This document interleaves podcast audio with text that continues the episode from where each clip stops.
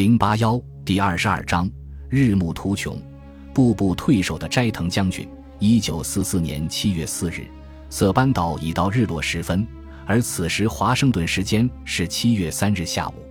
国庆日将至，美国却不打算举行大规模的庆祝活动。自从盟军在诺曼底登陆后，美军既要应对德军反击，还要寻求突围。乔治 ·C· 马歇尔将军正准备提醒罗斯福总统，日军在中国战场长驱直入，不仅威胁到美军在成都附近新建的 B-29 轰炸机机场，还可能导致中国战区失陷。在马里亚纳群岛，凯利特纳和他的将领们正在日夜赶工，为他们的银色新战机建设落脚之地。绰号“大猩猩”的克拉克将军率领数艘巡洋舰，在某个黎明再次攻击了驻扎在硫磺岛的板井三郎和他的空军中队，并彻底摧毁了岛上的日军建筑。日军指挥官只能向上级请求增援。在色班岛，海军陆战队员们在山腰处监视日军在加拉班附近的活动。有些队员因为熬夜而疲惫不堪，他们朝黑暗处开了几枪。军官闻声而至，质问到底是谁如此藐视军规。大家沉默不语。这位军官说：“他希望每颗出膛的子弹都能击毙一名敌人。”话音刚落，驻扎在加拉班地区的所有连队便集体开火。我们用这种方式庆祝国庆。一位士兵说：“第二天，我们没发现日本鬼子的尸体，倒是看到很多奶牛被打死了。”在色班岛西部沿海。为了浇灭斋藤将军的嚣张气焰，美国海军对日军展开潮水般的猛攻。为海军陆战队第二师提供火力支援的蒙彼利埃号巡洋舰发现塔拉潘北边海滩上有日军在活动，于是用四十毫米口径高炮朝对方射击。当时，蒙彼利埃号正在近海徘徊，掩护海军陆战队深入内陆。这是舰上船员第一次近距离看到日军。蒙彼利埃号虽是一般轻型巡洋舰，但它的排水量几乎是驱逐舰的五倍，所以它只能停留在距离海岸线六至八英里的海域。同时，为了避免船只搁浅，蒙彼利埃号需要在二百英寻等深线上活动。巡洋舰上的瞭望员可以看到海军陆战队员三王两两的向北移动。船上的一名军官在航海日志中写道：“他们看上去非常疲惫，他们扛着步枪，没有备军用背包，感觉还是很有战斗力的。”当天晚上，海军陆战队第二十五团第一营正在追击一群日军，最后，这群日军士兵走投无路，只能躲进沿岸的山洞里避难。承担这次远程狙击任务的是飞利浦号驱逐舰，他负责掩护这支追兵。驱逐舰深受海军陆战队的喜爱，在提供火力支援方面，重型舰船的反应速度要比驱逐舰的反应速度慢很多。如果操作得当，驱逐舰完全可以扭转战局。晚上九点三十分左右，穆斯泰因上校率领的海军陆战队第二十五团第一营通过野战无线电与飞利浦号取得联系。一名侦察兵在七百六十七山头上找到了一个视野绝佳的观测点，然后隐蔽在暗处。他通过无线电对飞利浦号说：“我看到你们已经相当接近前线，我们能听到日本人在山下唱歌。从你现在的位置向右五百米，目标不变，发射一枚照明弹。”飞利浦号的主炮响了，夜空依旧一片漆黑。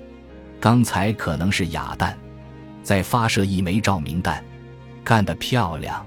朝着照明弹下方齐射。飞利浦号对弹道轨迹进行了修正，向下六百米，目标不变。一轮齐射，向上二百米，目标不变。又是一轮齐射。随后，这名侦察兵失联了几分钟，他的侦察点附近传来阵阵骚动。为了指引炮火精确打击目标。侦察兵往往需要在最靠近敌人的地方设置观测点，在夜里，在距离敌人如此近的情况下进行无线电通话，很可能会招来杀身之祸。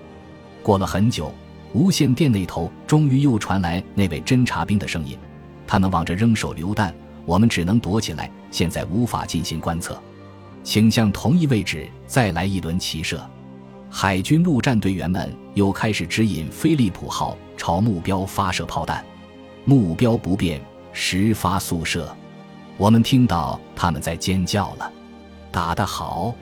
停止射击，目标已被击中，燃起了两团大火。对了，我们还想知道你们舰船的编号，因为我们从未见过如此出色的火力支援。飞利浦号驱逐舰舰长小詹姆斯·毕鲁特说：“谢谢夸奖，我认为这荣誉是属于你们的。我们的编号是 DD 四九八。”舰艇作战情报中心的本·布拉德里上尉听到这番对话，甚感欣慰，因为他的工作得到了海军陆战队员们的认可。飞利浦号继续向岛上发射照明弹，这名侦察兵引导飞利浦号将主炮瞄向新目标。沿海岸有一条公路。我们想让你朝公路拐角处开火，我们手上没有地图，无法告诉你坐标。根据刚才提供的信息，你觉得可以朝那里发射炮弹吗？我觉得可以。好的，我相信你可以的。五轮快速齐射，马上发射。飞利浦号的排炮再次开火，打得好，干得漂亮。那里还有一群日本人在唱歌。十轮快速齐射。打中了，照明弹打得好，往上一百米，目标不变，一轮齐射，目标不变，目标不变，五轮快速齐射，我们又听到他们的尖叫了，向上二百米，目标不变，五轮快速齐射，可能我们刚才打中了一个军火库，这名侦察兵一边引导飞利浦号向更北边的海岸开火。一边和战友撤离原来的侦察点，朝山下的小路走去，以便于观察敌情。目标不变，往右二百米，五轮齐射。目标不变，目标不变。听不到有人唱歌了，尖叫声也没有了。经过两小时的协同作战，飞利浦号用完了当晚的弹药配给，准备撤退休整。海军陆战队第二十五团第一营的官兵们对这艘驱逐舰。赞不绝口，在给我们提供火力支援的舰船中，你们是最好的。那名侦察兵说：“如果哪天我碰巧路过你们停泊的港口，一定要去拜访你们，我要当面感谢你们。”对话结束后，鲁特将掩护海军陆战队第二十五团第一营的任务交接给轻型巡洋舰伯明翰号。在此之前。伯明翰号一边火力支援琼斯上校带领的海军陆战队第六团第一营强攻日军阵地，一边旁听飞利浦号与侦察员之间的对话。随后，伯明翰号通过无线电与侦察员取得联系，继续为他提供远程照明和重炮支援。在侦察员的指引下，伯明翰号用六英寸口径火炮击中日军停靠在沿岸高地村落里的三辆坦克。黎明时分，伯明翰号又将掩护任务交接给瓦德雷号驱逐舰，由瓦德雷号继续提供火力支援攻打日军。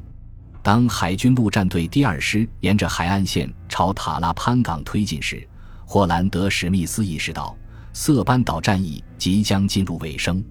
这一点，斋藤将军早就意识到了。多奈与马昆沙山相距八英里。由于美国海军持续不断的炮弹攻击，想要步行穿越这片地区，必须得放慢脚步。每当照明弹在头顶上空炸开，三浦镜子就趴倒在地一动不动，直到光线慢慢消失，三浦镜子才起身继续在黑暗中前行。穿过一片树林时，三浦镜子迎头碰到一个重却柔软的物体，他定睛一看，原来是一具吊在树枝上的女尸。他朝远处望去，发现前面还有很多尸体。镜子对此早已麻木了。他继续向前行进。他知道一个晚上的时间是走不到马昆沙山的，所以在步行了大约四英里之后，他们一行人在一片树林里睡下了。第二天，他们在林子里躲了一整天，到了晚上才继续前行。他们要翻越好几座大山才能到达马昆沙，在一段下坡路上。镜子发现了一条山涧小溪，出于对多奈死者的尊重，他没有喝溪水。